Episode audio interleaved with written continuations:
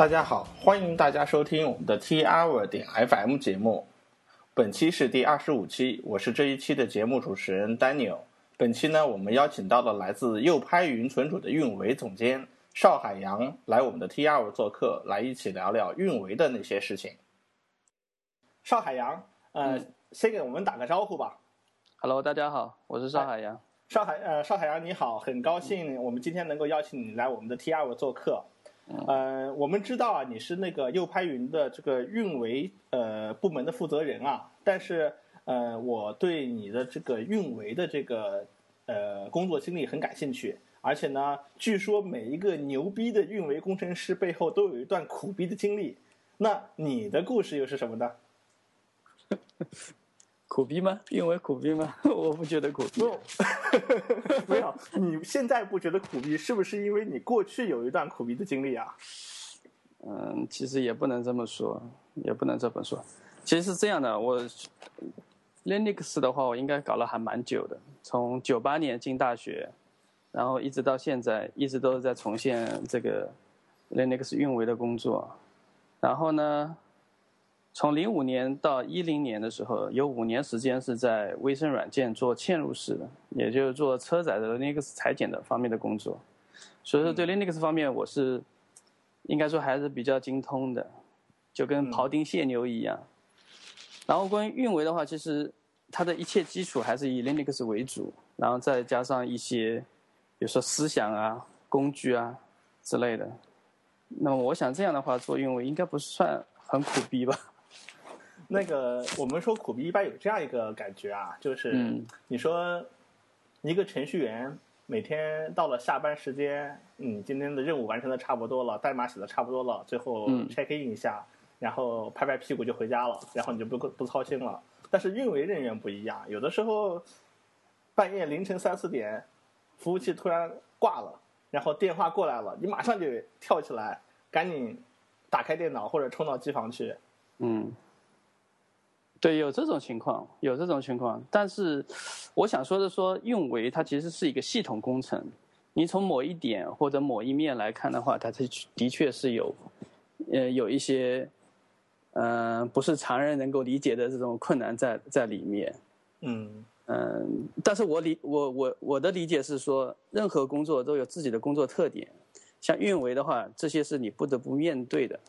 那我可以这么说，其实很多工作都都很辛苦，只能说家家都有本难念的。经。对啊，包括现在美国总统因为人精的问题也忙得焦头烂额的。嗯所以说我理解的，就是说现在呃，说运维苦逼啊，我理解的是这样的，就是微博上有一个定义非常恰当，就是说运维苦逼是因为他不能参与决定，也不掌握生产资源，但是呢，要对整个事情的结果负责，这个才是运维的苦逼。所以说我理解的运维的苦逼，在我这个层面的话，我把它理解成两个词，第一个是苦。第一个苦，第一个苦的话呢，它有有一些既定因素存在，比如说我们的运维要跟一些要跟机器打交道，然后要跟那个吵吵闹闹的机房打交道，然后还要跟那个网络啊，包括啊中国的这种国情啊，什么很坑爹的南北互通啊，什么网络故障啊打交道，所以它是对无论是对技能还是体能的要求。其实是是比较高的，嗯但是我是这么想的，就是说，如果我们对自己这个工作、对这些硬件是有感觉、有兴趣爱好的话，那我不不觉得它是一个苦一个累。第二个的话呢，就是说，其实机器上架和布线其实并不是经常的事儿。然后我经常跟我们的那个团队成员就是在讲，反正就当是做那个做锻炼了，还省去了健身卡了。我然后第三个的话就是说，嗯，一般在我的团队里的话，就是说，嗯、专业的事情交给专业的做，像、嗯像什么机器的话，我们也会交给一些第三方的机器采购，然后测试，然后包括网线的话，我们都会去买成品线，就是说尽量在这种事情上面啊交给第三方去做，嗯会比较好一点。嗯，用然后专业然后就是说那个后面那个逼那个东西就很难说了，因为因为你因为因为就是说，如果你要逼，就是其实有点逼迫你的意思，对对吧？对因为因为苦就苦在这里，你如果你只是说体能体体力上苦一点，那无所谓的。关键是出了问题以后，程序员、老大啊还是什么之类的，通通就盯着你看，好像就是你就是那个被黑锅那个人，所有结果都要你负责。嗯那么这一点的话，在我的经验上就是说，运维人员要掌握主动权。首先，你要提高自己的能力，嗯提高自己的能力。其实，换句话说，我们说那换句话说，就是你如果是一流的运维工程师的话，其实不比那种三流的程序员或者说三流的架构师要差，嗯，对吧？就相当于你这个层次不一样的话，无论是哪个工种，你看到的问题的角度还有高度啊，其实都是不一样的。这就需要我们就是说，运维工程师在做好自己的工作以后，还去了解一些其他方面的一些技能，然后提高自己的能力，然后才能够什么参与决定，然后才能够去掌握生产资源。那么这个时候的话，到最后我就不是对整个事情负责了，而是要去协调整个事情了。就慢慢的、慢慢的，你会转变自己的角色，这是我理解的。啊，我觉得你这个理解的话会让人豁然开朗。我很赞同你这样一个理解，就 是从运维人员不能参与决定，运运维人员不掌握资源，并并且还要对结果负责这件事上，对于运维人员来说的话，他天然就是苦逼的。但是你还能够通过各方面的努力提升，把它做成是一件很有责任感、使命感的一件事情。嗯，对那，其实能不能给我们讲一讲，呃，你们的右拍云的这个运维是？我介绍一下他的团队和你们是大概是怎样的一个工作方式，和你觉得你们的右拍云团队的话运维苦不苦？右拍云其实的运维并不苦，两方面，第一个是右拍云存储的话，本身我们做的业务模型很简单，一个是云存储，一个是云加速。这两个模型的话，从技术的角度来说，就是一个是做分布式存储，还有一个是做类似 CDN 的缓存代理软件。然后呢，在我们整个体系里面，都是坚持就是说，呃，不自己造轮子，嗯，就用开源的那种轮子。那么顶多就把这个轮子改造的好一点，然后更容易用一点。因为这样的话可以帮助我们节省成本，然后就相当于是说我们是站在巨人的肩膀上面，呃，去做一些有意义的事情。那么运维的话呢，呃，因为它的模型简单，然后我们运维在上面的话会有一些嗯、特别容易的操作啊，比如说像呃我们的云加速，因为所有的机器都是用同一个软件。包括我们在机房上面部署的机器啊，然后的配置啊，还有比如说操作系统啊，还有软件，其实都是都是一样的。在我眼里的话，这个模型就转转变成两台两台服务器，那么部署的时候都可以用 Puppet 或者用其他的 Resync 啊，或者呃 SSH 的工具可以做统一部署。嗯，大致是这样。OK。啊、那你们现在这个运维团队现在有多少人呢、嗯，三个人。包括你吗？嗯，算我一个，三个人，然后再加两个技术支持。那么技术支持主要是收集客户的客户的问题，然后来定位服务器这边的问题。等一等，其实，等一等，三个人、算加包，并且还算上你，然后呢，两个人是技术支持，主要是收集客户的反馈定位。那干活的有几个人？呃，没有，确切的是讲是运维团队，我们现在是把呃技术支持和真正的运维合成一个运维部门，啊，然后技术是两人，嗯，真正的运维是三个，哦，呃，那三个还包括其中有我。哦，这让我很难想象，你们运右拍云这样一个主要是以运维来支撑的一个比较大的这么一个体系的话，只有三个人就能把整个运维给管下来了。那你们平均一个人要管多少台服务器？一在我眼里，三百台服务器就跟一台一样啊。OK 都可以批操呃批批处理操作的。哇，这个团队让人很让人惊讶，是一个很小没有没有没有不惊讶，人家人家 Google 的话，一个工程师都可以管一万多台机器的，就是因为它模型够简单，然后它其实我们说的运维自动化啊，嗯，运维自动化它的精髓要求是什么呢？就是你要组件标准化，嗯，然后呢再是流程化，然后再是自动化。那么组件标准化是什么意思呢？就是我们要去把你的业务模型抽象成抽象成程序。抽象成程序能够理解理解的东西，这个就叫组件标准化。那么在右派云存储里面只有两个模型，所以说我们的就是我们的线上运维会非常简单。那么流程化是什么意思呢？就是当我在执行一个命令的时候，我有什么好的工具，呃，然后配合什么样的策略去推送到远端。那么我们一般的话，因为都是用开源软件嘛，所以说在流程上面也没有什么。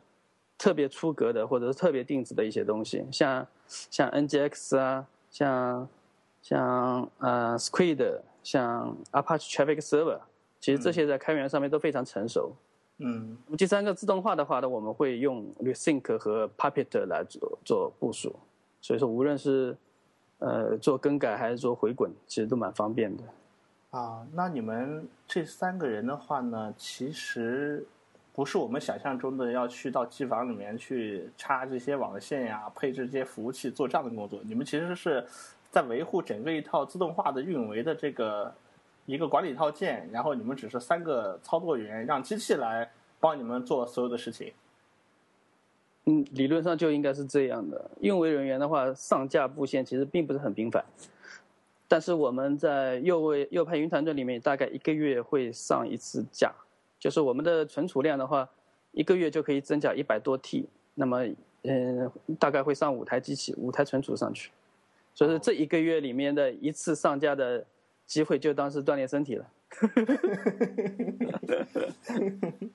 其实当业务增长，然后我们的机器增加的时候，去上架还是蛮开心的，因为它整个模型都很成熟嘛，不会说因为上架上的说提心吊胆的这种事情没有。嗯。那上一次我记得有一次我们在上海有一次碰头啊，然后我听你给我介绍了一个特别有趣的一个东西，就是呃，因为你过去做 Linux 方面的呃嵌入式 Linux 的背景嘛，然后你用了一些嵌入式的思想来做这个运维，然后呢，我把这个叫做右拍云 Style Ops。然后我很想借这个机会让你给大家介绍一下这个故事，然后跟我们分享一下这个故事背后是怎么一回事儿。嗯，可以。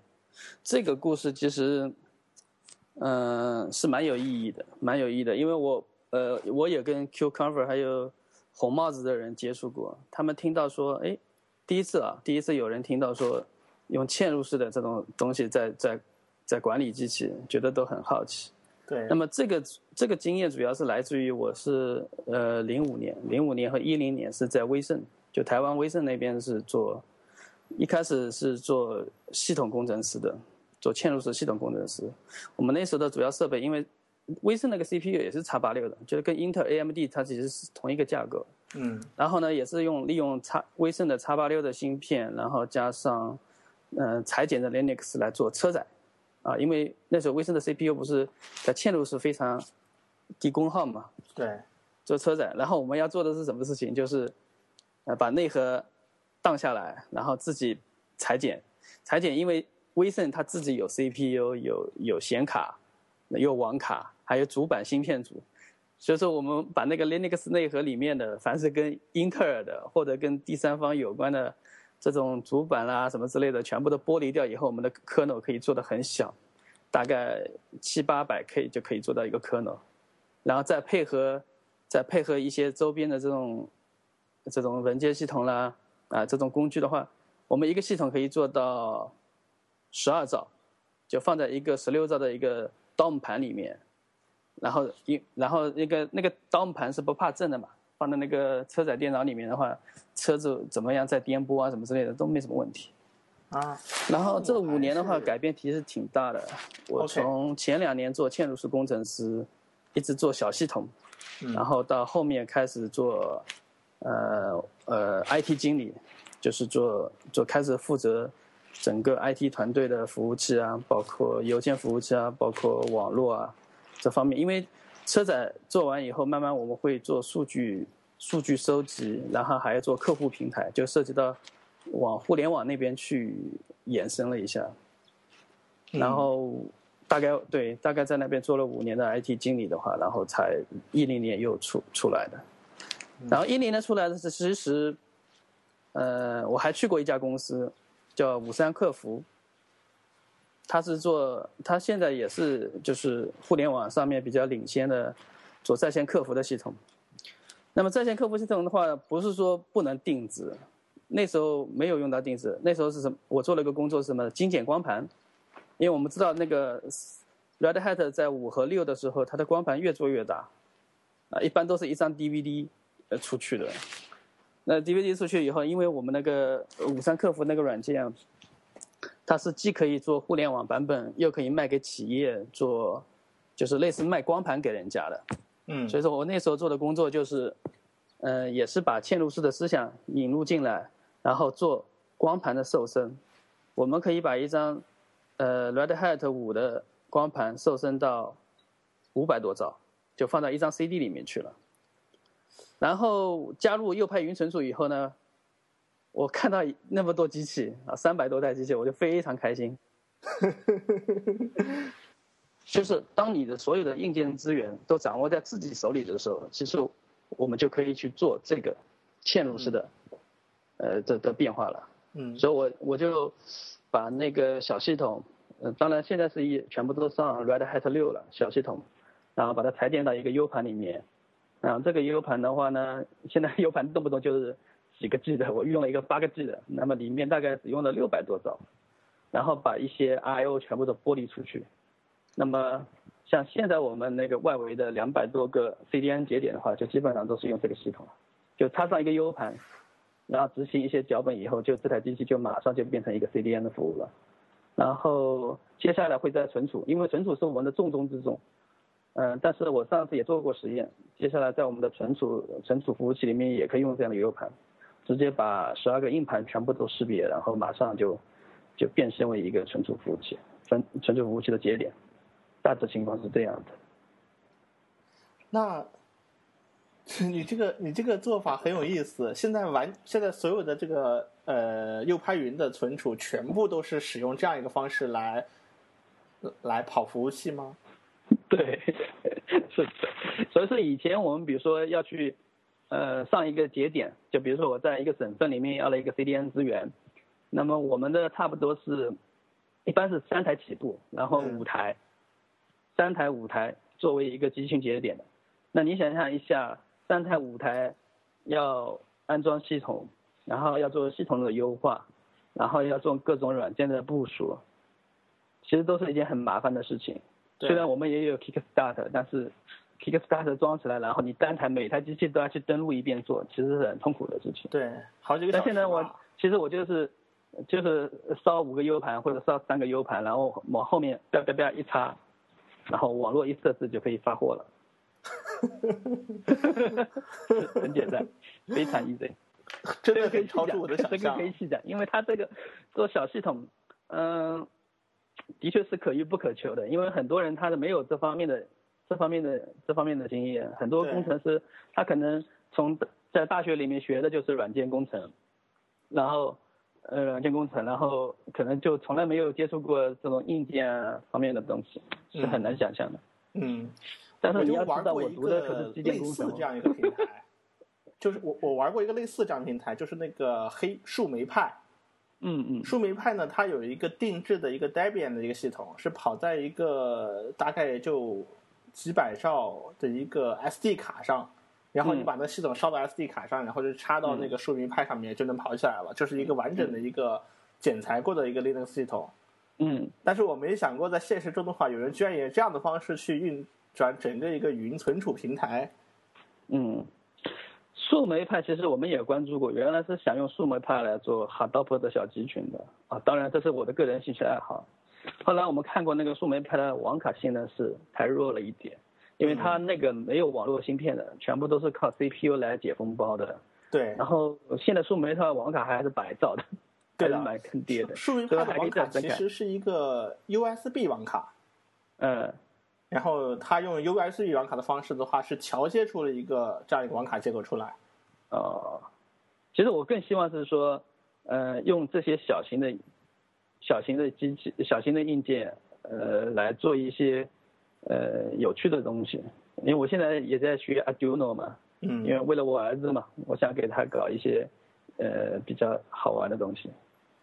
但是在就是就是在嵌入式和呃这种互联网设备里面，还是有点区别，还是有点区别。就像我们这个这个这个呃这个 CDN 的小系统的话，其实当初也是经过很多考量的，因为怎么说呢？你嵌入式自己玩玩可以，但是涉及到公司的业务的话，我们都是叫做业务为王嘛。对，所以说我们当初还是选型选了什么 Red Hat 的，然后加上英特尔的主板，加上英特尔的 CPU，就这些东西的话，能不冒风险就尽量不要去冒风险，因为出了问题以后的话，你不是你自己个人兴趣爱好的问题，因为这涉及到整个公司的业务，还有这么多人张嘴要吃饭的。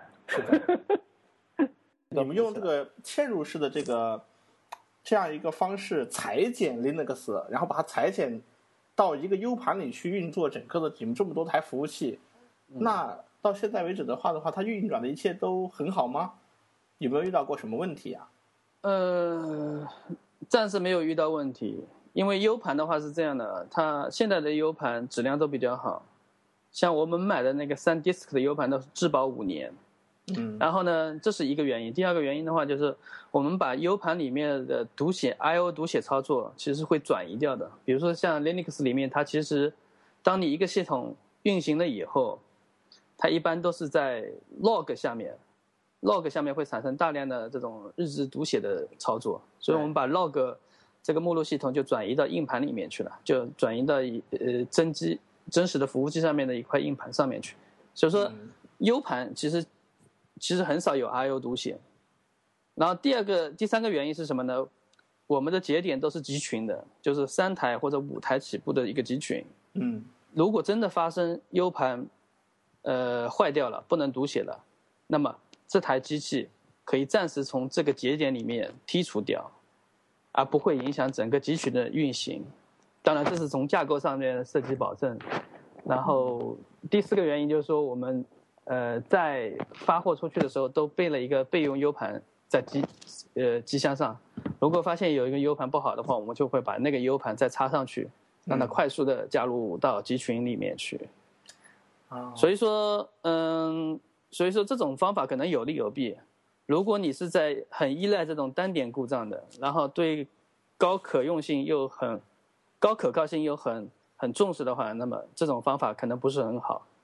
但是 U 盘就说嵌入式操作系统有两个优点，第一个优点说它那个系统可以做的很小，嗯，第二个优点呢就是说它可以放到一个便携设备里面去，啊，那么我提这个就是说嵌入式运维这个观念呢，就是说其实你可以像我们右派云是两个都在采纳，但是你可以采纳其中一个，比如说你不想用 U 盘，OK 没问题，我可以把裁剪的小系统。烧到这烧到硬盘里面去，这个也是没问题的。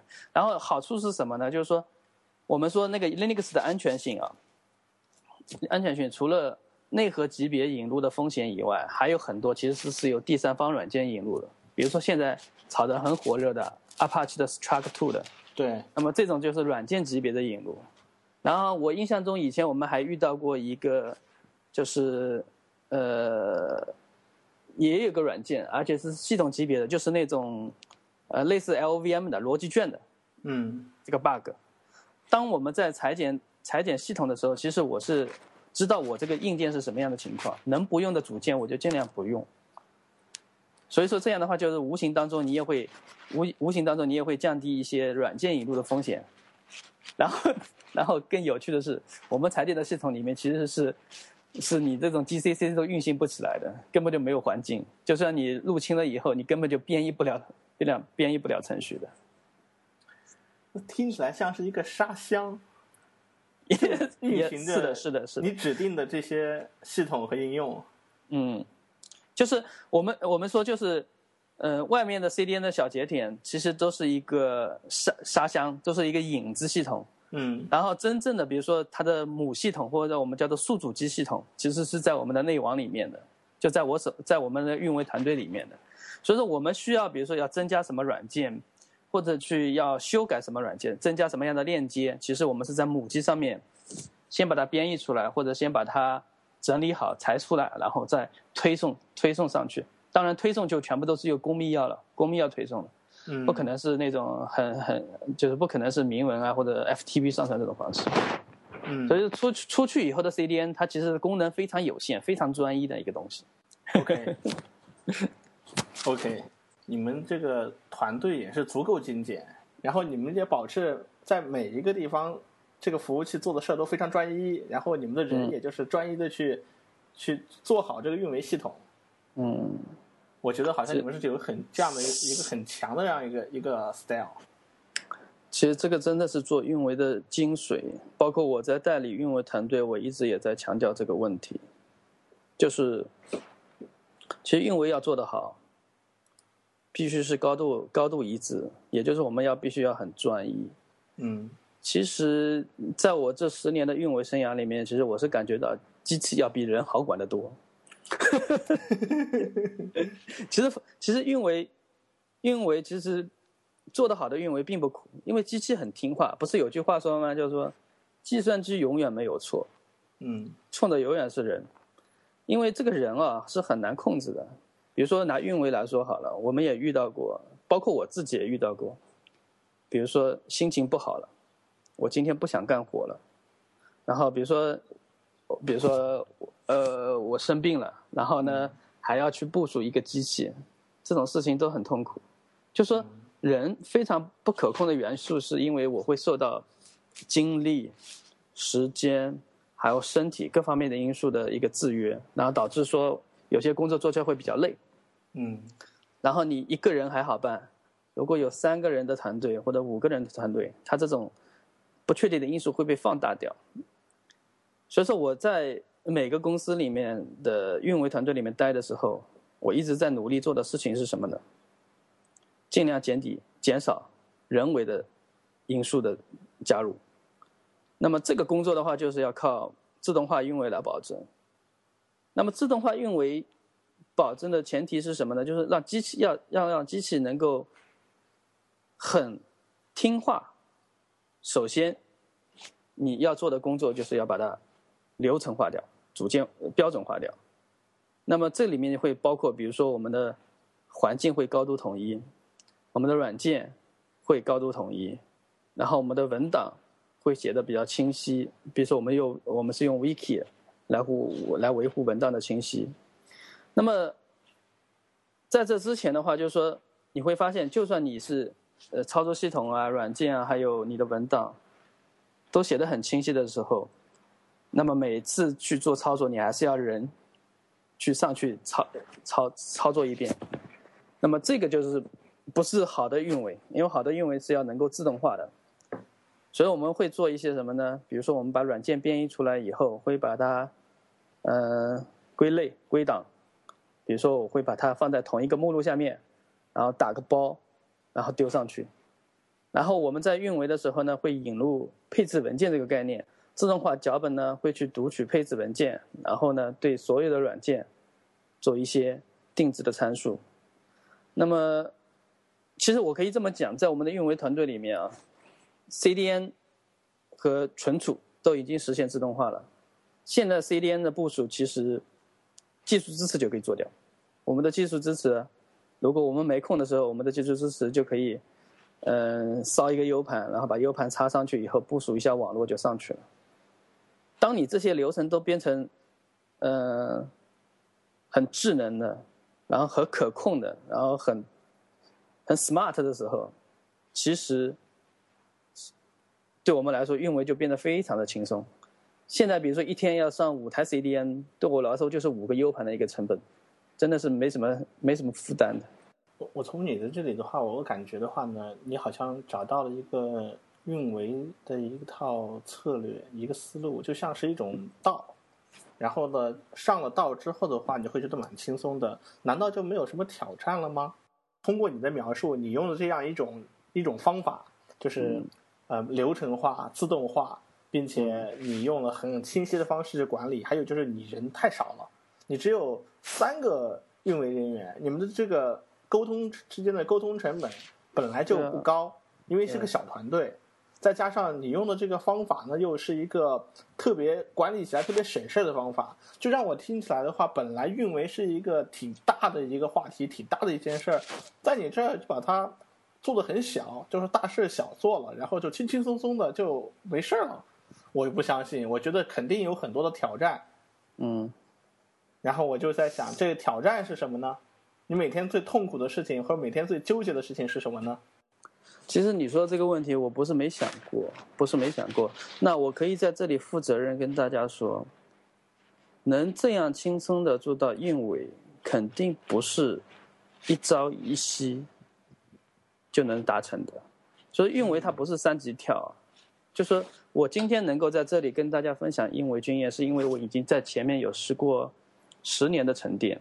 然后这这十年里面呢。我也在不断的学习、摸索，还有总结，嗯，那才有现在这个，呃，就这样，就比如说，呃，现在就是闲庭信步、信手拈来这种这种感觉，嗯，所以说还是要付出努力。我在这里，我想给运维人员，我换个话题，就是我想给运维人员一些成长的建议啊，嗯，就是你要怎么做才能做到像我们现在这么轻松，嗯，做轻松。那么，呃，首先我从那个。嗯，技术领域，技术领域来说一下。那么技术领域的话呢，我有几个几个关键词啊。第一个就是我们要一定要让自己闲下来，运维人员一定要让自己闲下来。那么闲下来的诀窍在哪里呢？我们说运维人员呢必须会自动化部署，会自动化部署，会自动化部署的话，你就要求你掌握，比如说 Linux 下面的。三剑客编程，我不知道大家有没有听说过三剑客编程，叫做 Bash，还有 Seed，还有 Awk。这三门三门就是在 Linux 系统里面的，呃，内置的啊，是内置的语言。那么对每个运维人都要熟练掌握，因为你只有，就像我们前面说的那种嵌入式啊、裁剪啦，还有软件的推送啦，是其实都是用这些语言做组合来弄的。那么这个的话呢，就可以帮助，它的好处是什么啊？有些人他会觉得说，哎，我为什么还要去学一个语言什么之类的？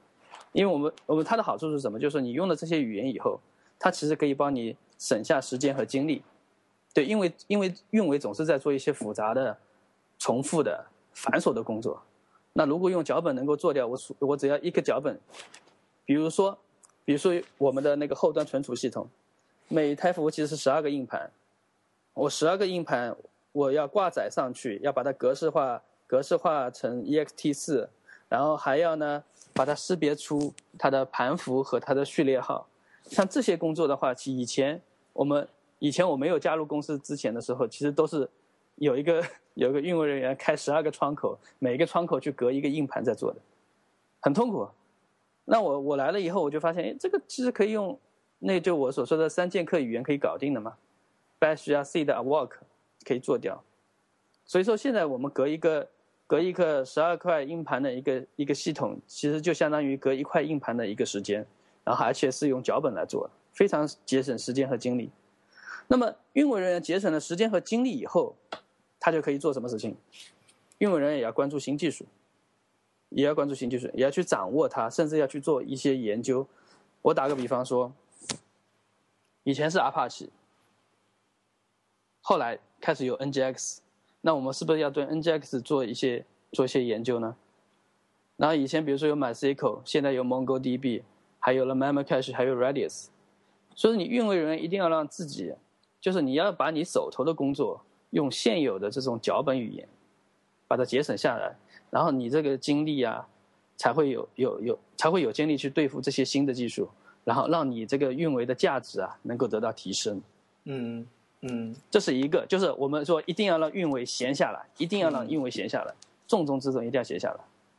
然后第三、第二个原因是第二个呃第二个技术领域的要求是什么呢？就是我是说要跳出去，要跳出去，运维人员不能只懂系统级别的一些东西，就是你不是说懂了 Linux、MySQL 啊，呃呃，当然这些东西也要懂，但是我希望是什么呢？就是我们要去学一门语言，现在叫做 什么？因为要学三 P 语言嘛，三 P 语言里面的其中一种，比如说 Python，呃，Perl，Ruby，Ruby 应该也可以算。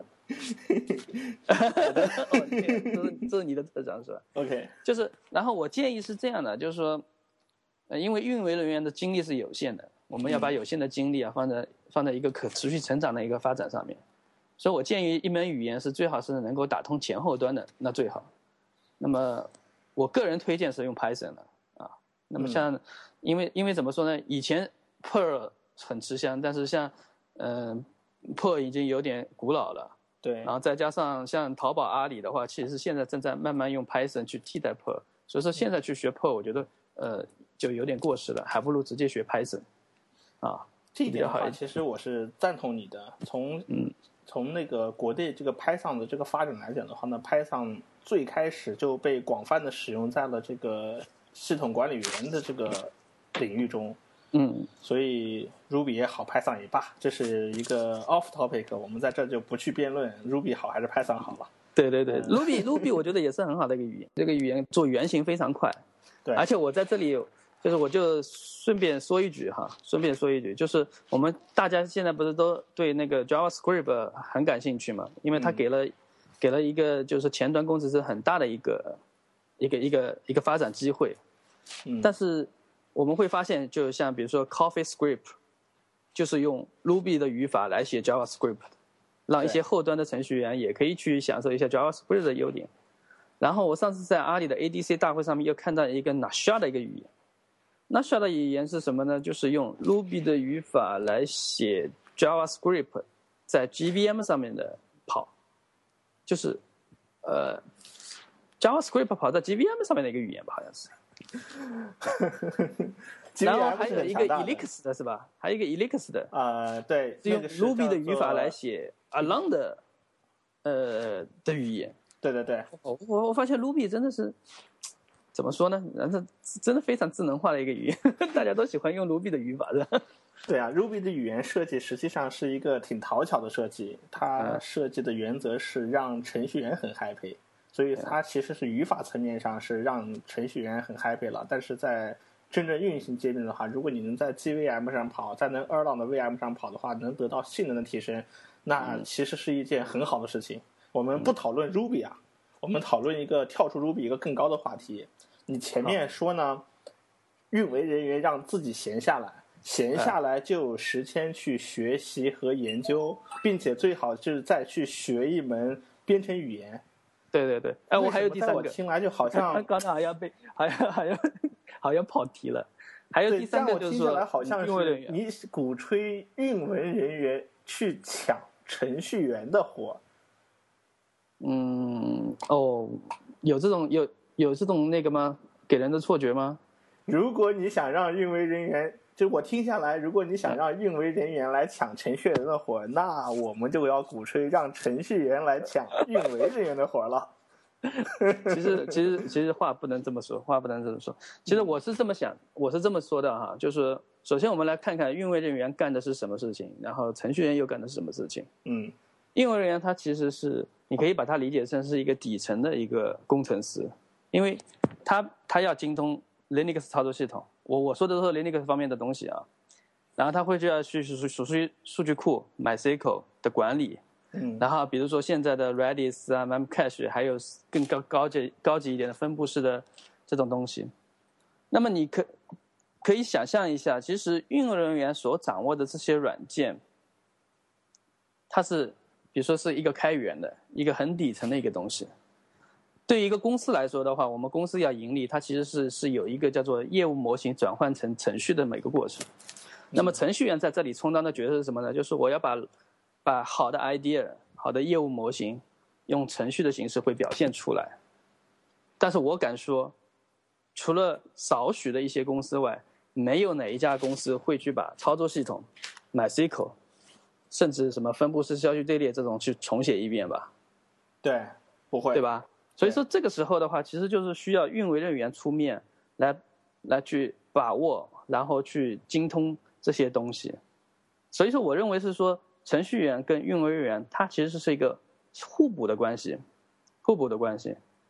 但是有一点我非常要强调是什么呢？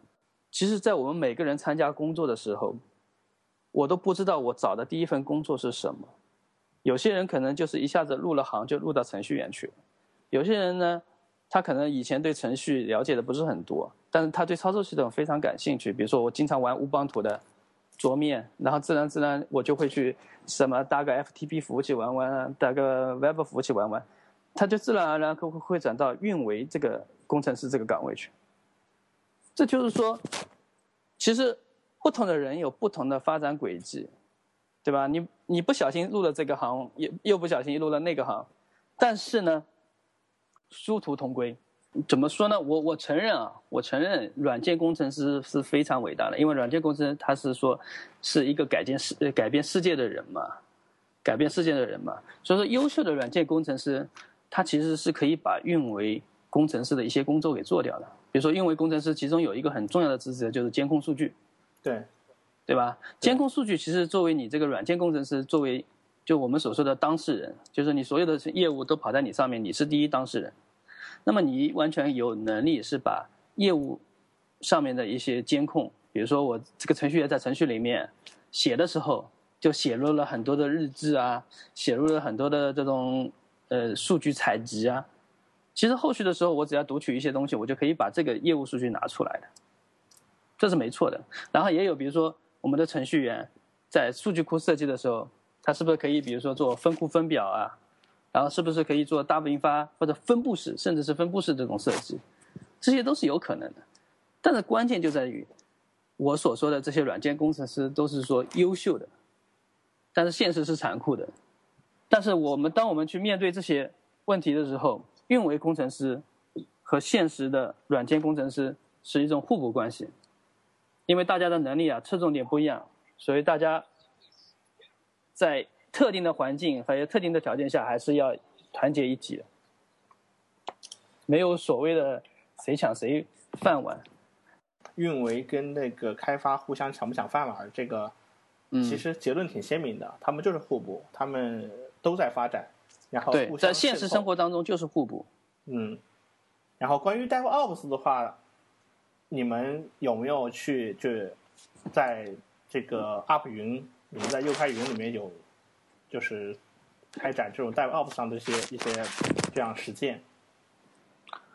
嗯，现在还蛮少。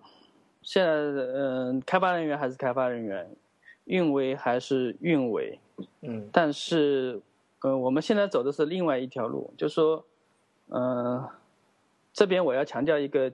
架构师的概念，你可以把它理解成，嗯，DevOps 也是一个架构师，但是这个 DevOps 是架构师里的一部分，就是他不可能不懂业务，DevOps 现在还不懂业务，但真正的架构师的话，他会会懂业务，还要会懂成本核算，啊，也就是相当于可能是类似 CEO 这样的级别的这种这种这种理念。那我们现在的话就是说，呃，在讨论一个方案的时候，我们会把运维总监。还有技术总监，然后还有比如说我们的呃 CEO，因为 CEO 是管成本这一块，所以我们会把这些人呢召集起来开个会，然后来讨论一下这个东西。架构师当然是每个工程师的理想了，就是我们比如说去开全国全球架构师大会，对吧？你会看到一个人很厉害的一个人在上面做演讲啊什么之类的。嗯。但是我觉得那些人的话，其实你你看吧，他们都快四五十岁了，就是说。架构师他其实是因肯我我想象一下，他肯定是做过各种各样的工作以后，才可以达到那个高度的。但是现在在互联网发展的时候，其实有很多小公司，他可能没有那么牛逼的一个人才可以加入，但是他又想高速发展，那怎么办呢？所以说我们就是说什么三个臭皮匠顶个诸葛亮。所以说我认为就是架构师他可能只是一个头衔，是一个团队，他是一个团队，就是他也许他不是一个人。尤其是在我们这种中小型，呃，企业里面要快速发展，但是它可以是一群人的一个组合，嗯，这个是我一直想强调的，就是说，当然我们的理想是要做架构师，但是在目前为止的话，其实我们一方面自己在不断的修炼，去达到架构师的层次，另一方面，其实我们去要寻找自己的伙伴，比如说我运维强，但是我的开发弱，那我要去找我的开发厉害一点的人来帮我弥补。然后呢，比如说我的运维和开发两个人都齐了，但是其实我们的业务的把控能力很差。那么这个时候，我们其实去要去了解，就是客户和和程序之间这个业务怎么转换，也要去找这么一个人。嗯，只有这些人合在一起以后。定的方案，那才是整整的一个整整体的一个架构。我我这里我觉得我还是有几句话想送给那些就是说，现在在做运维的一些工程师。嗯，运维工程师就是以后要怎么发展？其实我是觉得有一个有几个挑战。第一个，你要不断的修炼自己的运维能力，就像我刚才所说的。你要会有自动化的运维思想，然后你要去学习新技术，这个也许会让你在运维这个层次上面再进一步。第二个，我们要面临来自 DevOps 的挑战，就有一些好的工程师，我是说有一些好的工程师，他可能真的会有一些运维的思想在里面。这个时候的话，他其实会威胁到运维，就部分运维工程师的一些生存。嗯，那么，那么你要应对这种这种挑战的话，就是说你要去学习一些语言，至少你要精通一门语言。就是我刚才说的，你要跳出去去做一门语言，啊，去学习一门语言。这样的话，你就可以，呃，就是说既懂运维，又可以深入到开发那边去。然后第三个的话呢，就是我们要运维工程师啊，要面对面对来自于云的挑战。云像现在对云的挑战，像现在的阿里云啊、新浪云啊，还有 U Cloud 啊，那么这些云的话，其实呃说的现实一点的话，的确会让一些低水平的运维人员下岗。下岗。那么，那么在这个面对云的挑战的时候，运维人员有几个方法啊？第一个就是说。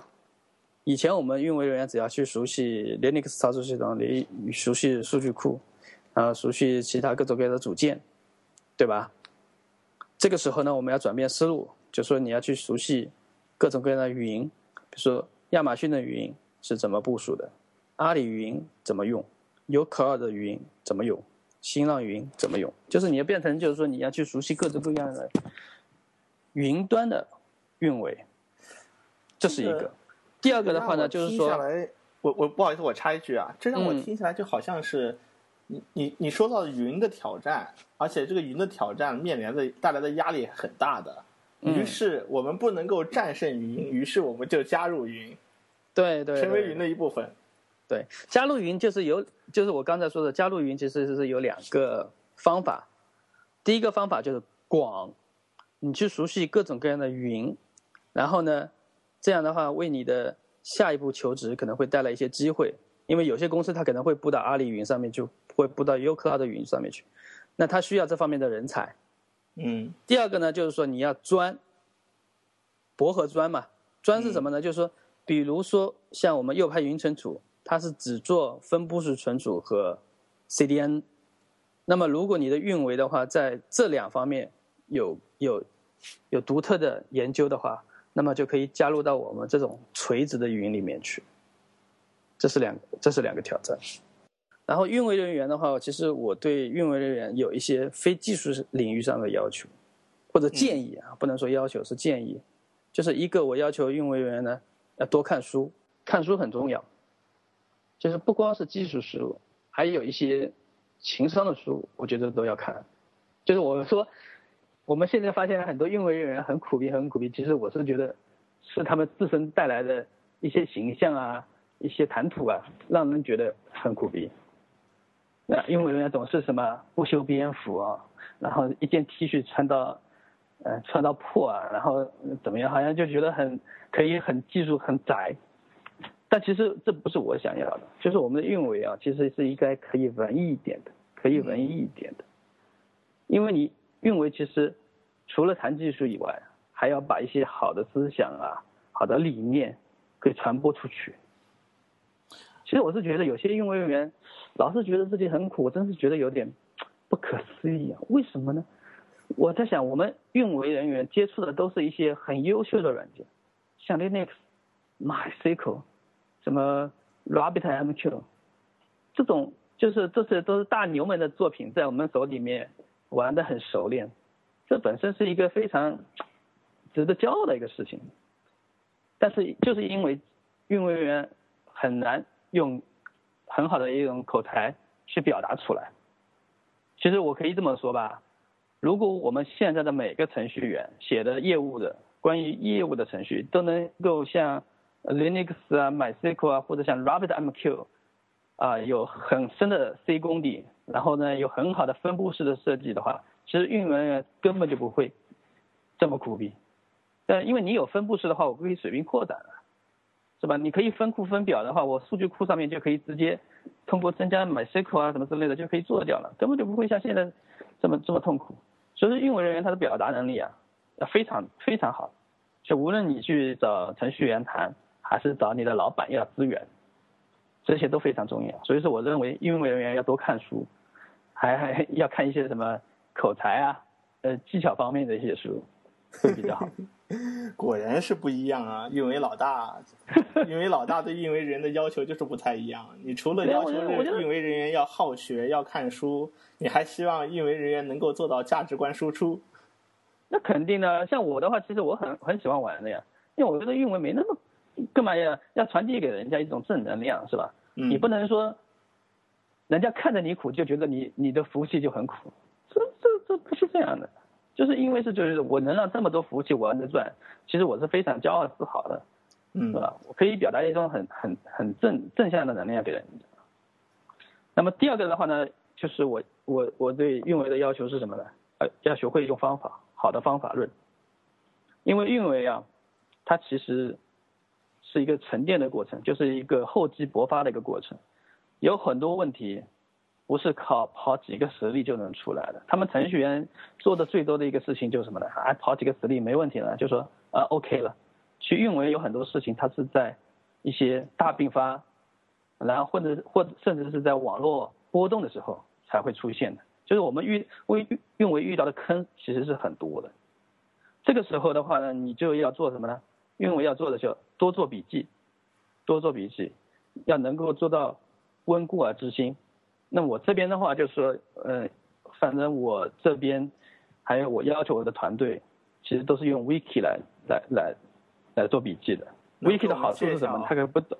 能给我们介绍一下你的这个 Wiki 的这个具体做法吗？Wiki 的话就是它可以不断的修订，不断的修订。就是 Wiki 跟笔记或者跟论坛或者跟你的文本最大的区别是什么呢？它 Wiki 它可以，呃，有多人编辑，啊，类似 Google 的那个 Document 一样的。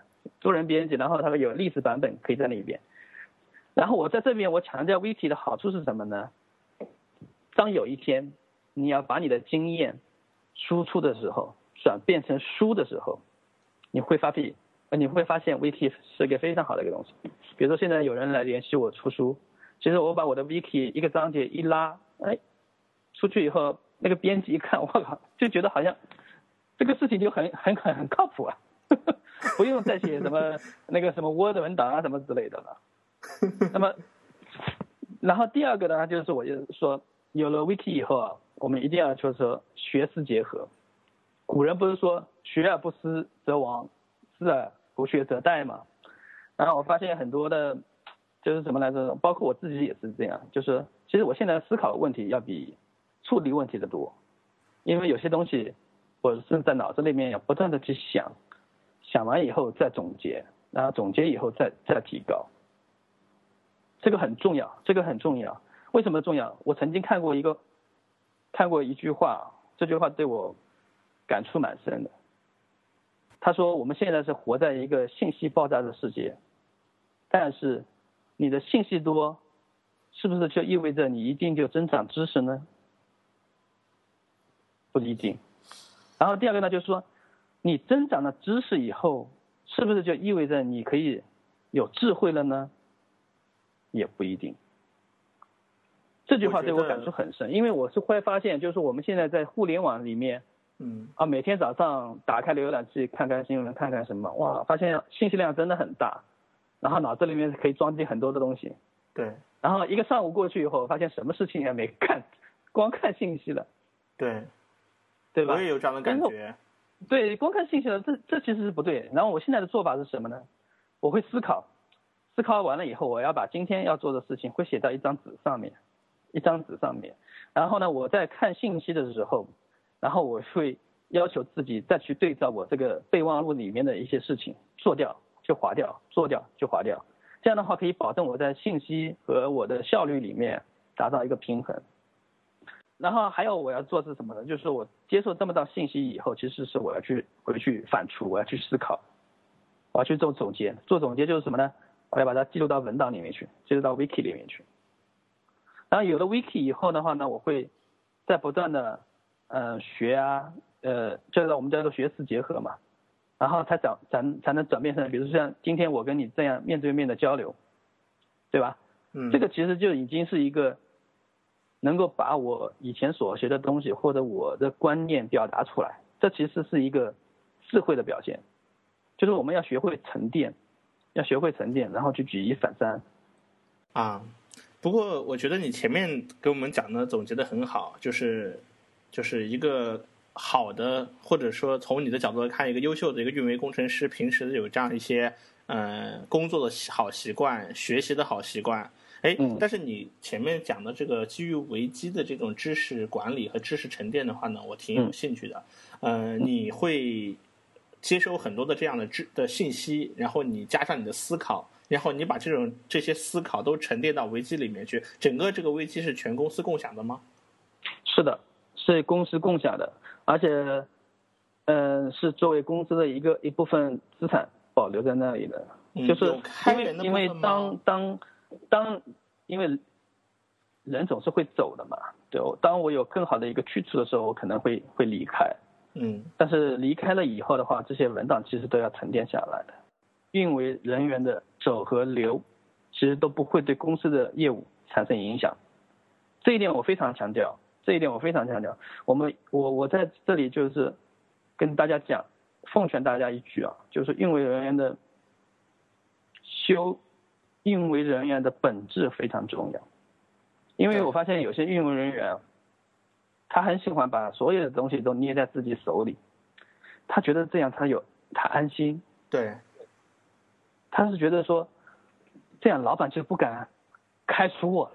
因为其实我们 我们程序开发也好，公司最难的一部分，或者说公司最有价值的一部分程序程序，我希望是我写的。我作为公司的这个核心开发者，我觉得我受到认可，然后我我可以通过这种方式来刷存在感。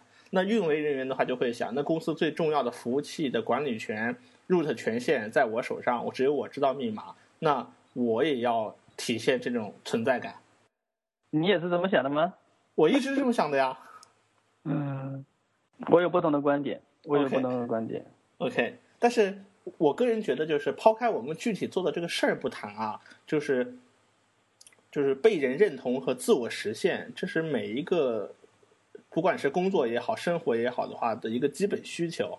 但是不论如何的话，我希望在整个这个公司这个这个这个公司中或者在团队中，我要有一种被认同，并且一种存在感，这是我的一个基本需求。我希望在这方面被满足。因为人员很喜欢把很多工作掌握在自己手里，是啊，对他觉得很放心，嗯，这样的话就不会，呃呃开除我是吧？嗯，其实我的观点是这样的哈，就是，与其你担心你的饭饭碗不保，不如用心做好事情，让更多更好的饭碗自己主动来找你。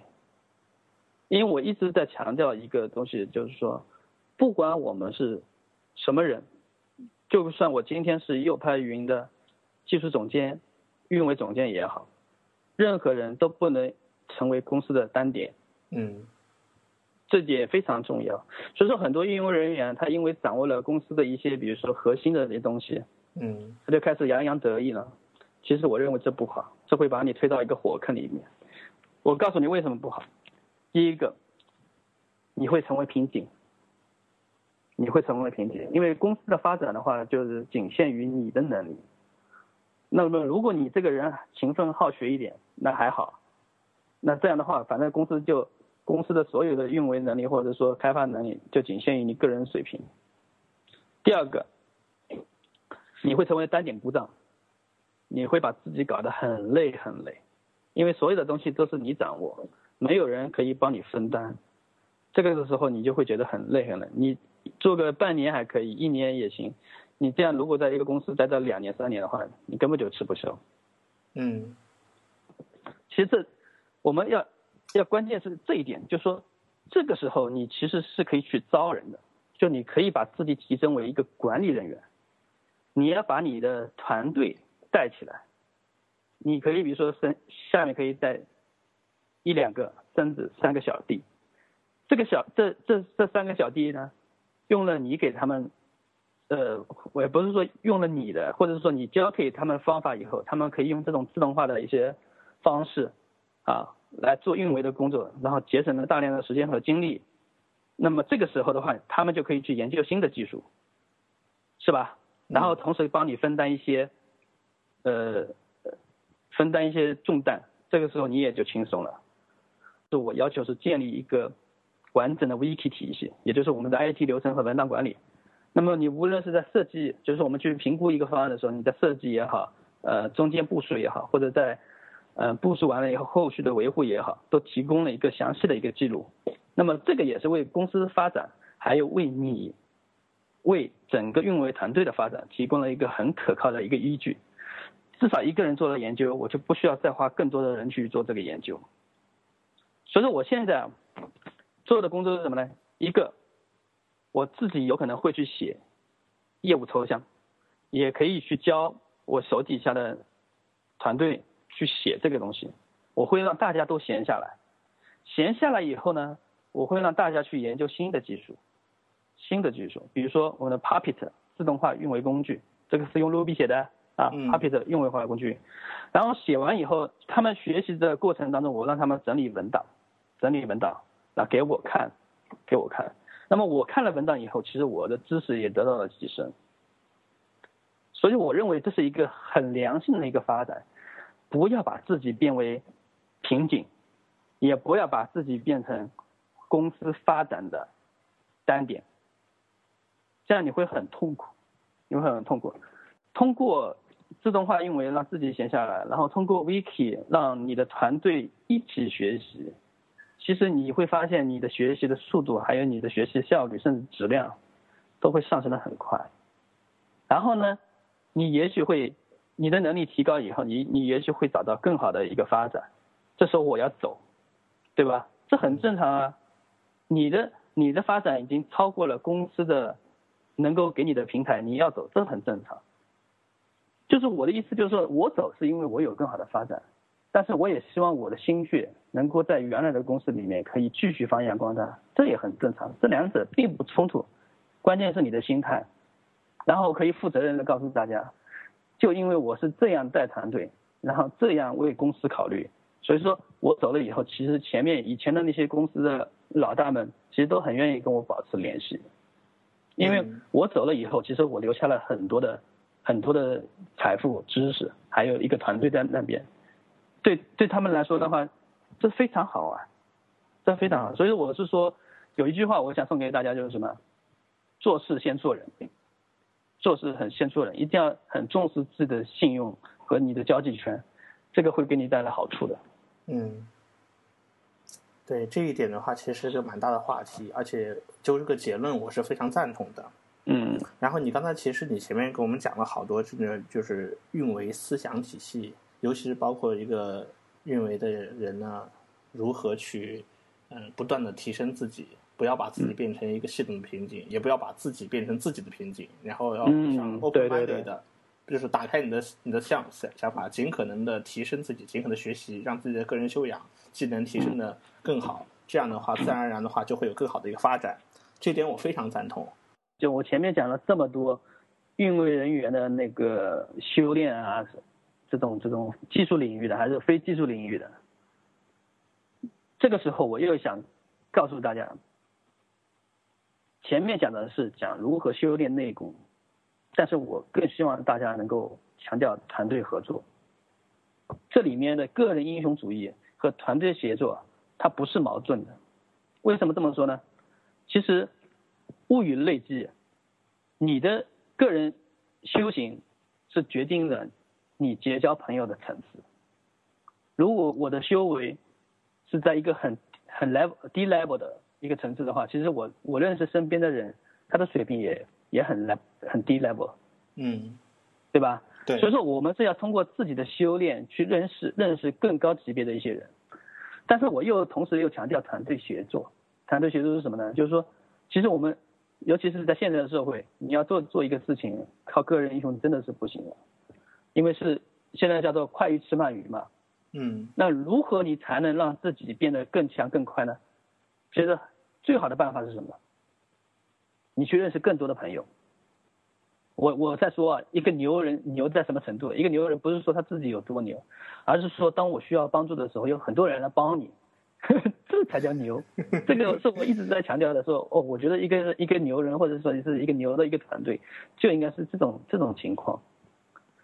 所以说我们是说就是你要修炼提升能力，然后呢去参加各种各样的这种开源的会啊，或者这种友友友情大会啊什么之类。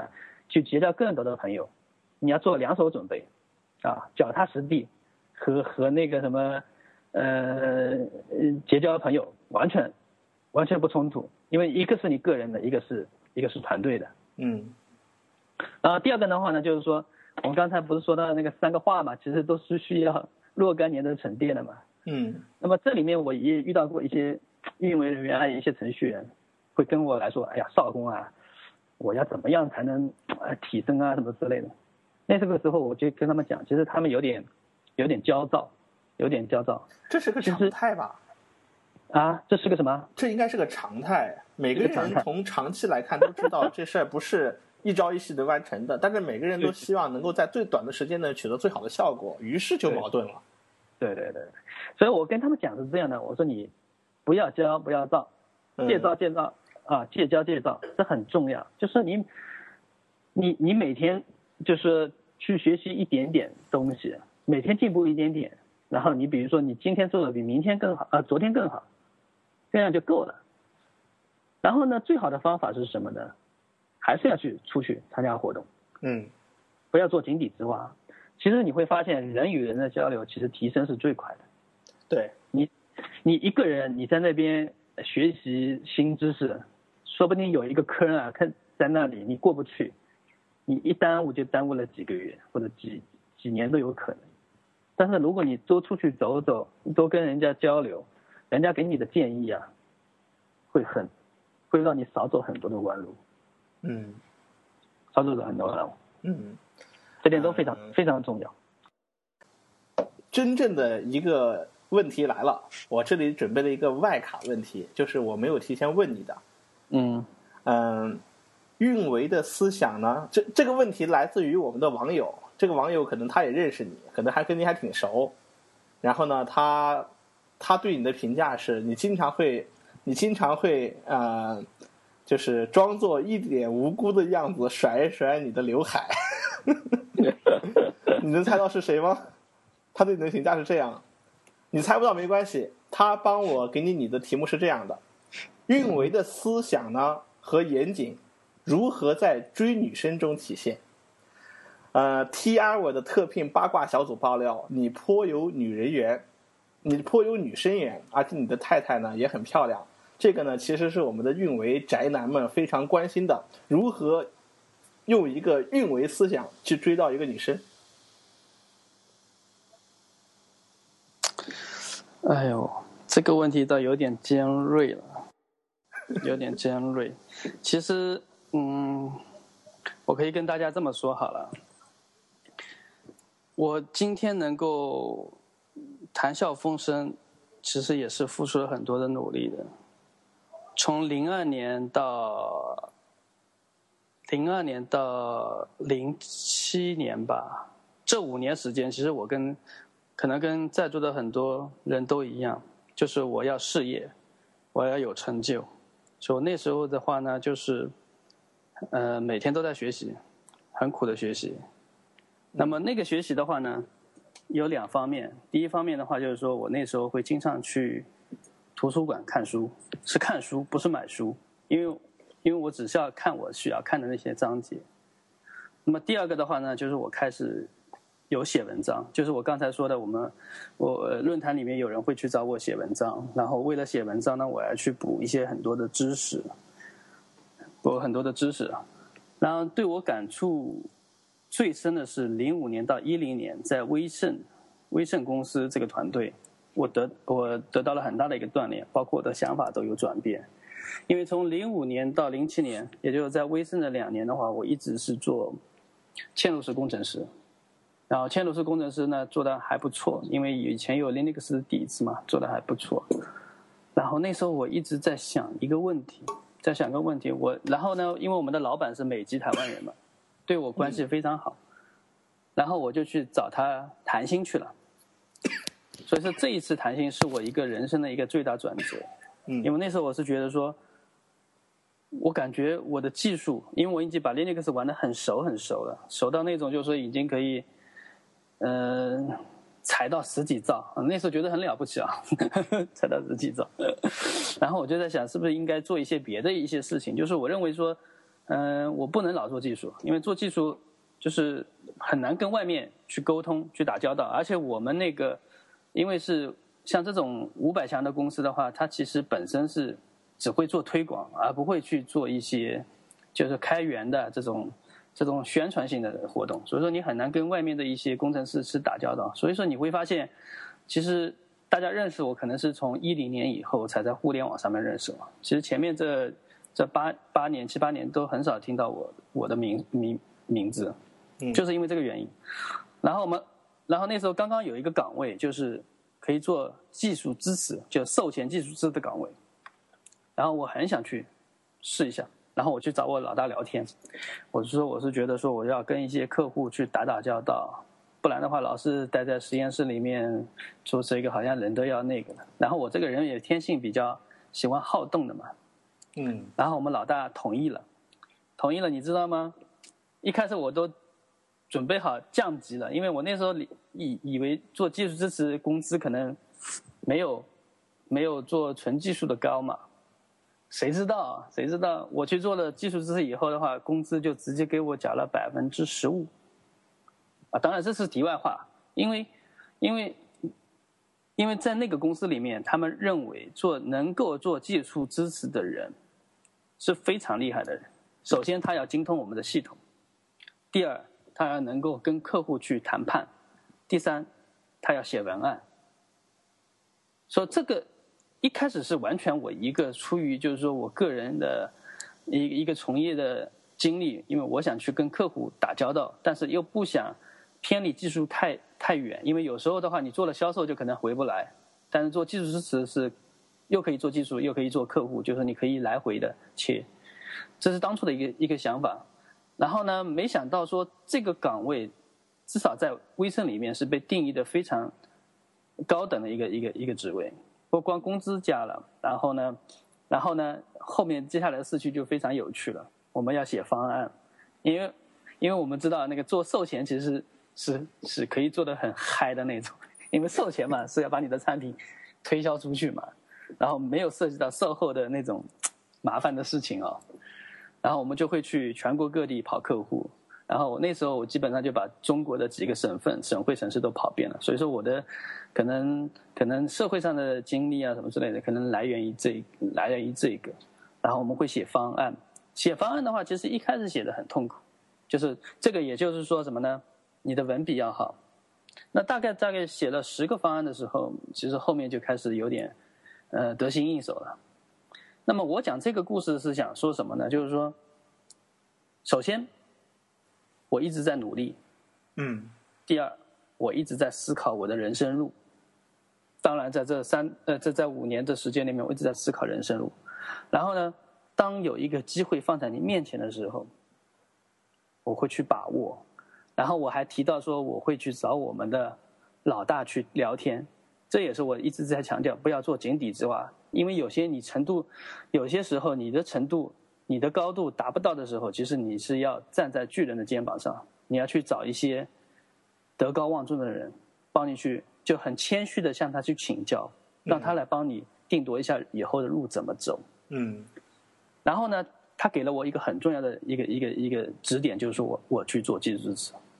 这个时候我会发现，哎，我大概做了将近两年，我会发现我的人生阅历增加了，我跟客户的沟通更加流畅了，然后我会就跟很容易跟客户打成一片，然后我的文文文档能力会也增加了。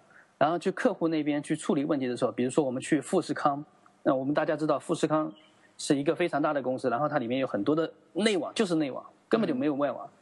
当我们的系统部署进去的时候，你会发现你会面对很多的这种突如其来的挑战，突如其来的挑战。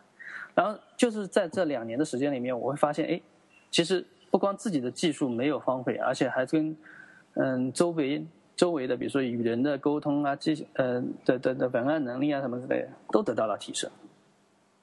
这是非常好的一个一个一个一开端。那么当然了，你有了这些口才能力，要去哄女孩子也很简单，对吧？那么女朋友就是那个时候啊 这样交上的。然后交到女朋友了以后的话，其实接下来的话就是说我开始做我我开始负责 IT 团队嘛。IT 团队那时候也负责一个运维，然后运维的话呢，一开始我是大概零七年的时候，我我也是很痛苦的，因为那时候做运维，我有一个观点跟大家一样，就是这些事情让别人做我不放心，什么事情都要我自己做，就这样大概做了有个三年，在做到呃三年大概是对，差不多是零九年。零九年、一零年的样子，然后我又去找我们的老大聊天。但是你知道吗？那个老大很奇怪，他他说你已经成为了公司的天花板。其实，其实我们老大让我带团队，他其实是想把我，就是他并没有意识到我现在是这个情况，直到我跟他去讲了以后，他才发现这个问题很严重。他说你这么就是因为你这么辛苦，然后又不能让底下的人。瞧不起你，所以说你要不断的努力，不断的学习，所以你很辛苦。但是这时候公司的发展就是以你为天花板，就是你的能力是多少，那么公司的水平就是多少，这是很不可取的。他说，其实你应该是把自己的姿态调低，把手底下的人托起来，就是你要转变成你的一个角色，成为管理员。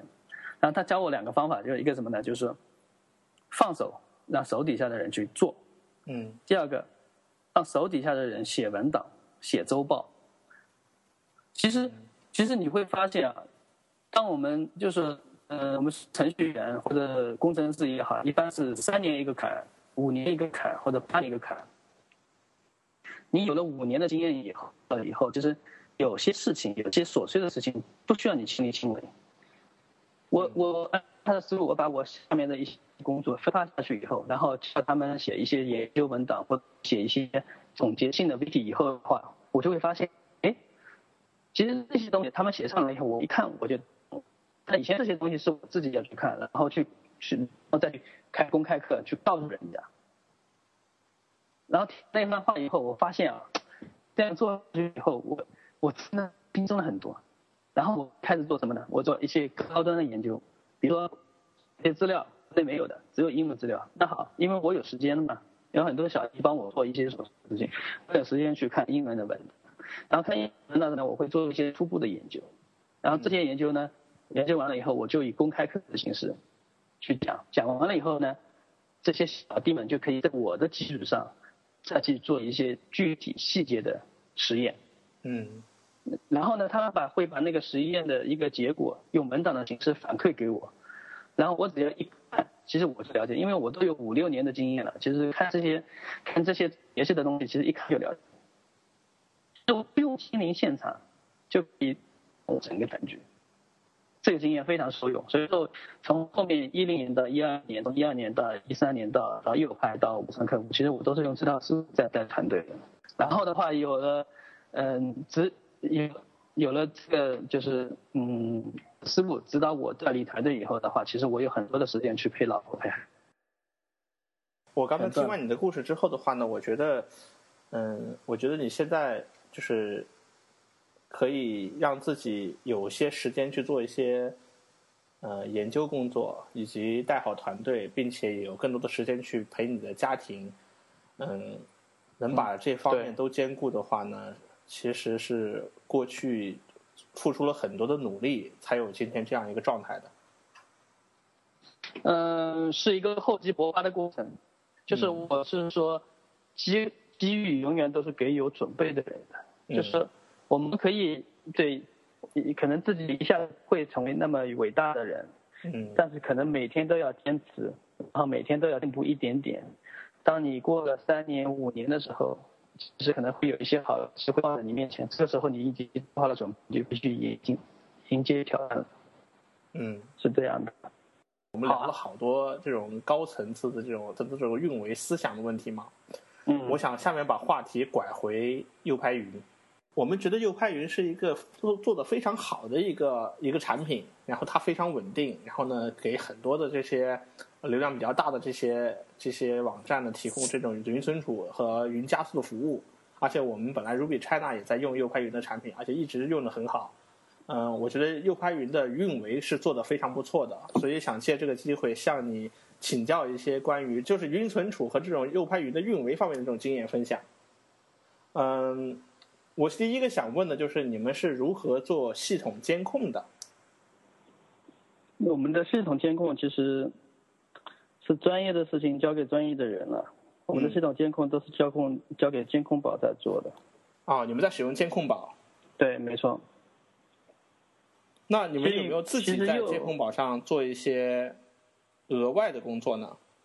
嗯，监控宝的额外的工作就是利用监控宝的监控短信，然后来执行自动化运维的一些呃非常规化的切换，比如说流量的切换，比如说呃部署了以后这个节点，那么我会把它临时的临时的切换这样的事情。哦。其实我想说啊，右拍云其实走到今天，还是有蛮多蛮蛮多先前考虑的因素的。就比如说，我们是，因为我们现在就是说右派云存储，一般就是在说它比较，呃，专注、专业。然后呢，我还想说，就是我们的坚持，啊，我们的坚持，因为我们在这个领域一直坚持做了八年。然后换用我们那个 CEO 刘平阳的说法的话，其实右派云存储它的，嗯，的切入点是比较比较深入的。就我们当初是 Flickr 刚出来的时候，我们就是做国内 Flickr 的追随者嘛，是国内第一家 Flickr 的追随者。所以说你会发现，其实我们做的事情是小而精的，是小而精的。如果你要做大了以后的话，未必能够走到今天。嗯。对吧？然后你从专业专注这个角度来说的话，我可以举个例子，就我们现在是是针对呃互联网，还有移动领域的，然后比如说像游戏啊这些的，嗯，静态资源的存储和分发嘛，就这两个两个功能嘛。嗯。就像就像有一座金山，你去挖金矿，那我们做的工作就相当于是说，呃，为互联网互联网上面挖金矿的。公司或者个人，就是卖牛仔裤和铲子这么简单的事情，因为然后然后几年前可能大家还没有意识到说互联网是以卖服务为卖点的，对吧？嗯。但是这几年你会看到，比如说监控宝、DNSPod，然后像像 Google 啊，他们都是以卖服务为卖点的。那未来这种肯定还会再细分的嘛。那这个时候的话，我们的右派云存储就开始做，就是专门做存储和加速，只做这一块这块领域，然后把这一块领域做好。所以说，专业的是交给专业的人去做。其实这句话其实不光是在我们公司内部，呃，一直坚持这个理念，其实在对外的合作也是在在这么做的。比如说，我们的 DNS 是交给 DNSPod 在做，对，然后我们监控宝是交给。呃，我们的是我们的我们的网络还有数据监控是交给监控宝在做，嗯啊，然后这两个其实我们都是 VIP 版本，就是其实我我是我是说，当一个公司在盈利在良好发展的时候，其实我我希望是大家都有肉吃，对吧？因为我们是合作关系嘛，大家都能过得好一点，所以我不在乎我是一个 VIP 用户。然后的话，嗯，像运维啊什么之类的，其实我们有自己的一些特点，比如说我会根据监控吧的监控，然后再结合自己公司内的一种一种呃简单的监控，就是我我我怕误报嘛，我们为了消除这个误报率嘛，所以会结合两边的监控去看一下是不是误报，如果不是误报的话，那么我们就直接通知那个这种运维自动化脚本，然后做流量的切切换的，是是这样的，然后。还有一个就是我们也在寻找自己的合作伙伴，就是右派云存，比如说和 uCloud 啊 uCloud，然后和 QConf、InfoQ 还有什么各种各样的这种社区在合作。其实你会发现，我们其实右派云存储并没有在这个就做很花哨的这种市场公关和推广，就基本上就是呃这种互联网公司，哎你们要不要用那个存储啊什么之类，就是就是这样。呃，或者说免费的或者赞助的给人家用就好了，然后然后你会发现我们的销售其实现在都是以口碑营销来服务的，口碑营销也没有做什么这种这种这种就是推广啊之类的，所以好处是什么呢？就是效果不错。嗯，效果不错。好处是什么？就是我们现在是又做的是生意，又交到朋友。嗯。这个是我们一直在坚持的，就很多客户的话，其实都是交朋友的性质来的。你给人家提供了工具，提供了方便，人家自然而然就很信任你。嗯，对。然后我们公司，你有空来我们公司坐着。其实我们公司这种氛围啊，像像刘平阳的话，其实是信佛的，信佛的。然后我自己现在也是有点信，但是没有他，他是居士，那我现在还是。还是修心阶段，所以其实我们的话就是很自然而然的，很自然而然在做做公司，就这么回事。当然，这个这个问题我觉得应该由刘平来回答会更好一点。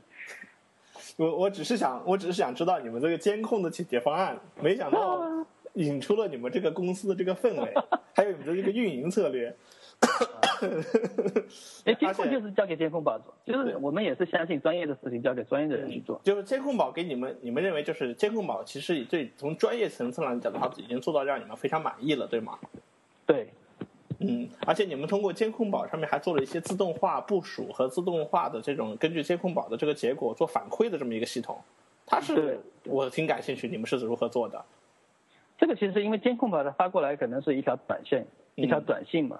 嗯，那么我们收到短信的话呢，你可以，比如说做切换流量的话，我们流量节点会有一个主节点或者一个被节点，当这个节点出现问题的时候，那我一条指令发出去就可以做切换。因为这个好处是什么？我们右派云存储是全网加速的，嗯，全网加速的就意味着什么？就是任何一个站点，其实在我们的五十多个节点里面都有，都可以转发。当你收到报警了以后，比如说我呃我山东那个节点不能工作的时候，其实我是可以把山东节点剔除掉，无非就是说其他几个节点的话压力会稍微大一点，稍微大一点。对，所以说你会发现有了这个全网加速的分布式的这个这个资源以后的话，像这种故障处理啊什么之类的就可以非常轻松 easy。嗯。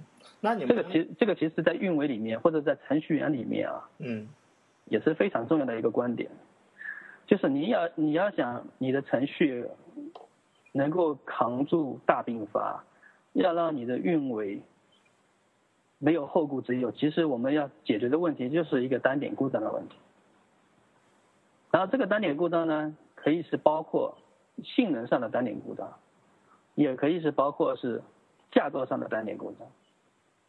性能上的性能上的单点故障，其实其实像像像 Daniel，你是做程序的，你应该都知道，就是性能上的单点故障的话，现在比如说就是要把缓存用到用到彻底，对，各种用各的缓存，对吧？你因为磁盘 I/O 性能是最低的嘛，然后什么携程啦、超清线程啦，这种也是这样的，就是说你要你要性能用得好的话，你要把各种各样的缓存啊。然后用到用到极致，最好不要什么有共享内存啊什么之类的东西。嗯嗯。然后，然后还有一个就架构上的单点故障的话，就是我们要，其实说白了就是你一定要有灰布式，用分布式，有了分布式以后的话，以后哪怕程序的部署，哪怕运维的部署，其实都可以很 easy。从我们从程序角度上来，从程序角度上的话，在开发的时候，嗯一开始就考虑分布式来说的话，我们会觉得它是一个很重的一个一个一个像镣铐一样的，你嗯不得不考虑你的程序在分布式下如何工作，然后它本身就是一个不是就比正常的那种单机开发要复杂，嗯。然后我们希望能够就是对于开发者尽量屏蔽这些分布式所带来的这些经验，让他就专注于一个简单模型去做开发，然后并且。让它能够自然的去在分布上的架构上去的运行。我们在经常会想去追求这样一种方案，在各个层面上保持简单和专一。这一点的话，你们是怎么考虑的？用框架，用框架？对，嗯，就是如果你你说的这个问题，其实是其实是很很有代表性的一个问题。程序员想要简单，然后呢，势必就会造成运维上面的复杂，对然后运维想要简单，势必会造成程序上面的繁琐。对，其实，其实这一个问题的话，在我的经验里面的话，框架是可以解决掉的，因为框架的话会把，比如说我们的中间层，中间层会把分布式的消息队列还有分布式的任务框架封装好。那么对程序员来说的话，它只有一来一去的调用，所有的底层的工作都会交给中间链去做。嗯那运维的话呢，其实是也要去，只要关注这个中间件能不能跑起来，跑得稳不稳定就可以了。那你们当然了，这里面个就是我遇到两个呃遇遇到几个问题啊。OK，第一个问题就是说，其实好的程序员和好的运维还蛮难找的，就并不是说一个公司里面你一进去以后就会发现我的程序员就是这么厉害，我的运维就是这么厉害。其实很多公司在建立之初的话，他们其实都是以业务为主的，就是我要去快速验证我这个业务啊能不能给我赚钱。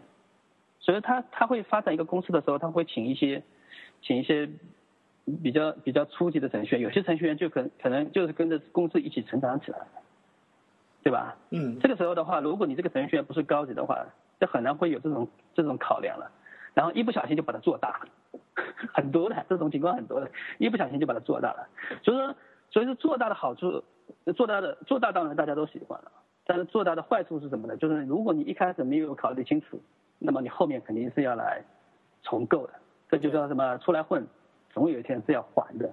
对的，对吧？然后还有一种情况呢是什么样的呢？就是说我可能去的一个公司，你不是跟公司一起成长的，你去了一个公司以后，发现你他那个程序就跑在那里，而且还能赚钱的，这个时候你要去重构它，成本很高，你动还是不动？这种这种都很很很很痛苦。就是说你不可能大刀阔斧，我重来一个，那我线上在赚钱的业务怎么办？所以说你会发现架构师其实做到最后，他很他会权衡，他会权衡，他不会会，他不会去追求技术的完美化，也不会去呃去考虑什么业务上面的这种这种，他会呃做一些取舍，然后做一些平衡，然后才能达到这种这种效果。嗯，没错没错。哎，这个地方我可以插这个我自己的一个故事啊。嗯嗯，我前段时间参加了一个敏捷培训，然后呢，有一课呢是大家讨论如何用敏捷的方法去做这种 legacy 的 system，就是遗留的项目代码。结果讨论了一圈以后，我们发现，真正作为开发者的心声是：当你遇到了遗留系统，是把它推翻重写一遍。那老板不答应啊。是啊，就是这个，但是但是，呃，其实我现在是很想说服人家啊，说服人家，就是说，无论是小公司还是大公司，最好马就最好做项目的时候都要有中间件这个概念。然后你可以可能一一开始可以不用，呃呃做的有板有眼的，但是你要把这些钩子啊，这些前期的铺垫都要铺好。所以说现在不是那个基于 HTTP REST 的这种调用啊，我觉得是非常好的一个理理理嗯念。然后，然后这也是为什么我在强调我们的运维工程师其实是有能力往 DevOps 转的。我们去看，比如说像 OpenStack，我不知道你了不了解。嗯，我不是非常了解，但是这是个热点话题，我保持长期关注。它是它是号称叫做云云计算里面的 Linux，嗯，因为它是一个体系，它会涉及到比如说 CPU 的计算、磁盘，然后快设备什么之类的。其实你 Linux 里面想到的组件它都有，嗯，然后这个 OpenStack 的话，其实运维人员可能会第一次接触，就马上会接触到。比如说像我的话，OpenStack 的研究了一年多了，我们会去接触，就是说你会发现运维其实是可以。天生就可以接触到很多优秀的软件，嗯，运维可以天生就很也接触到很多优秀的优秀的软件。那么关键是什么呢？这些优秀的软件其实程序员他有可能不会去采纳，因为程序员的话他总喜欢自己写，而且程序员总喜欢呃会把业务实现实现成程序嘛，嗯，对吧？那么好的程序员他可以他会去去学习去观摩去借鉴好的这种开源的程序。然后转换成自己的生产力，自己的一种技能，但其实并不是每个程序员都会这么自己去做的。然后我再回到 OpenStack 的话题，你会看到 OpenStack 它天生因为为了应对云计算，它的架构设计啊，就是用 HTTP REST 方 RESTful 的那个方式的。它每一个组件，它每一个组件对外都是一个端口。对外一个端口，然后它至于它内部怎么去实现，内部是用了什么呃 RabbitMQ 啊，或者什么分布式啊什么之类的，但对外上层只有一个接口，你很容易很容易用用那种什么 HPX 或者 NGX 或者 LVS 对这种组件做做水平扩展，水平扩展，所以说就是那个中间件啊，其实怎么说呢，非常厉害，中间件非常厉害，但是很多公司都不用，为什么？因为中间件原来都是在这种传统领域，在银行体系里面，对，在 R R B M 啊这种这种框架里面用的多，对，以前都是高高在上的，很少走入到这种互联网公司的。然后你去看互联网，我们谈谈互联网好了。互联网像阿里巴巴这么大的公司，其实阿里巴巴走过十年，也就是九三年的时候，其实互联网一个淘宝网就是用个 P H P 程序，单机程序就可以跑。对，但是互联网我们现在面对的挑战，其实也就是近这。五到十年，才突然变得海量，变得大并发，然后变得，比如说什么分布，呃，变得大并发，然后变得什么，就是那种，呃，非常厉害的这种这种这种一种架构，所以完全就是我们现在就是说以前啊，以前 PHP 和 MySQL 这种黄金搭档、黄金组合，放到今天的互联网，其实有点捉襟见肘。对，就已经已经性能不济了，就必须要把以前那种做银行的、做做做做大公司的这种这种组件引进到互联网里面来。嗯，所以说我是非常非常看好这种中间件，然后中间件以及这种就是说松耦合的这种情况，松耦合的这种组合。嗯，当然这些谈的已经是架构师的 架构师层面的一种东西了。嗯，你这里提到的中间件，其实我觉得它。它对程序员其实是一个比较友好的东西，它帮助程序员去隔离掉了一些系统层面上的一些复杂度，然后利用中间件来做一些扩展方面的话是非常有有价值的。对，嗯，那在使用中间件过程中的话呢，右拍云在这个里面的话呢，有过什么样的一些经验？能不能给我们分享一下？嗯，RabbitMQ，RabbitMQ，对我们是 RabbitMQ 的重度用户者。啊，包括我们是 Along 的重度用户的，包括分布式存储，我们也是用 Along 写的。然后，然后呃不瞒你说，我们那个后面那个运维啊，后端运维在部署分布式存储，真的是 简单到简单到让我有点不敢相信。这个东西就是那么简单，就是那个 Along 写的那个分布式存储啊，嗯，非常简单。你是指写起来简单，还是用起来简单？写起来也简单，部署起来也简单。这个可能跟 Along 的那个分布式语言有关系，因为它本身就没有什么共享内存啊、共享竞争锁这个这个这个事情。嗯，跑起来就好了。嗯嗯。那你们为什么会选择 Along？就是因为它的这个语言的这个运行机制，先天的都和刚好就是符合你们的业务。对对对，因为我们的参考模型也是基于 Along 的 React 的模型，React 的分布式存储模型。啊，呃，所以说的话就是，然后从九九年开始用，开始用它的第一版本的话，用到现在应该是用的还蛮蛮舒服的。你们从九九年就开始使用 Erlang 来做这些事情？对对对，这个你可能要请问我们的技术总监了。那个索拉其实很厉害，索拉对所有语言都比较比较厉害。哇哦，嗯，这是 very interesting。他他他是那种就是看着英文 help 文档就可以写程序的人，我们那时候是这么形容他的，不需要看什么教材，不需要看什么，因为有时候的话，其实程序本身那个 help 就是最好的教材。哦，你提到了一个关键人物，Up 云背后的左拉，能不能多给我们介绍一下，他是一个什么样的一个？软件工程师，然后我们有什么可以从他身上借鉴的一些地方？嗯，那要是我说的话，就是什么，对，一个是英英语特别好，嗯，英语特别好。第二个的话，他对技术有很敏锐的这种直觉，因为当他有，呃，因为他会去去关注很多的新技术点，这个当然跟运维跟程序的个人修行都有关系。都有关系，就是我我一直在强调的，就是说，无论是程序员还是运维工程师，一定要让自己闲下来。嗯，因为，你只有让自己闲下来，你才会有其他的时间和精力去学习新的东西。嗯，然后新的东西其实往往都意味着生产力的提高。嗯，这一点非常重要。就像 NGX 要比 Apache 厉害，为什么？因为，啊。Apache 那个年代的时候，它的编程模型可能是比较落后的。那若干年以后开始出现了像 ePO 啊、像异步调用啊、像事件驱动啊这种新概念，那么你如果用这种新的这种编程理念去写的那个新程序，肯定要比你以前的那个要要厉害的多。所以我们说说就是运维，比如说要利用这种新技术所带来的红利，其实程序员也要利用这些。呃，这些新的编程语言所带来的一些一些一些好处。我们现在进入到今天这个最后的这个 pick 环节。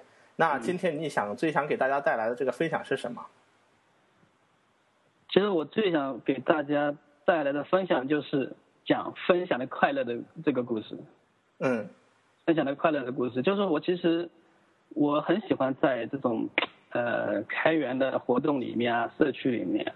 去做做演讲的，嗯，因为我觉得就是说，我把我的学习到的东西传授给大家，然后呢，大家呢也会来反馈给我一些知识，嗯，这样的话呢，就是我们大家都得到一些提高，嗯，所以说我是觉得说，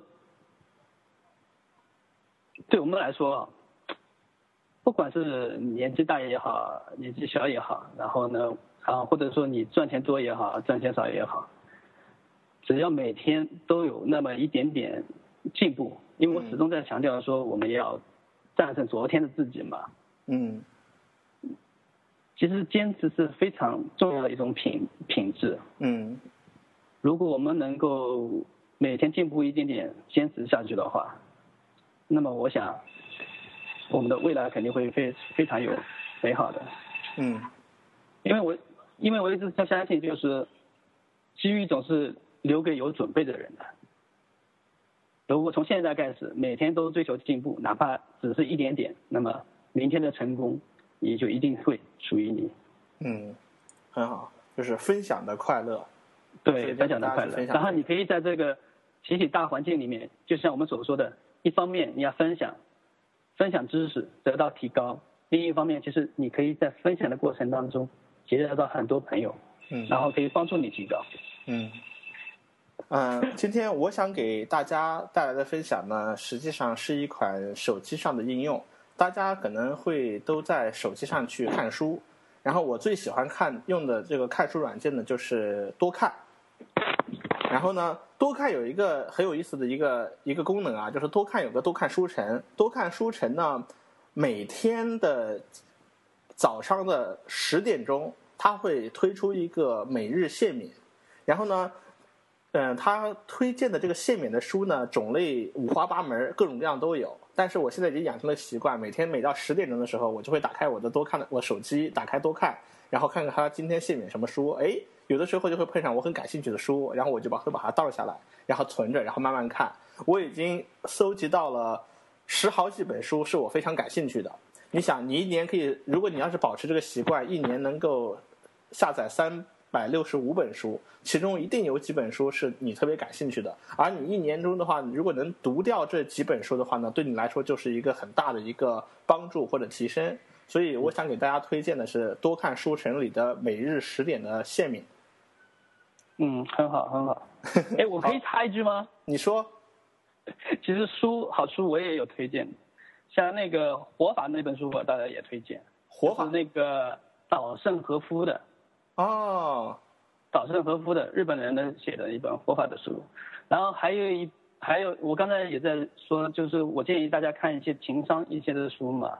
嗯。其实我是觉得像什么那种意志力，然后什么坚持的影响力，这种书其实对对我们的个人修行啊都是有很好的帮助的。嗯。其实我是觉得，我们技技术人员真的不应该这么窄的。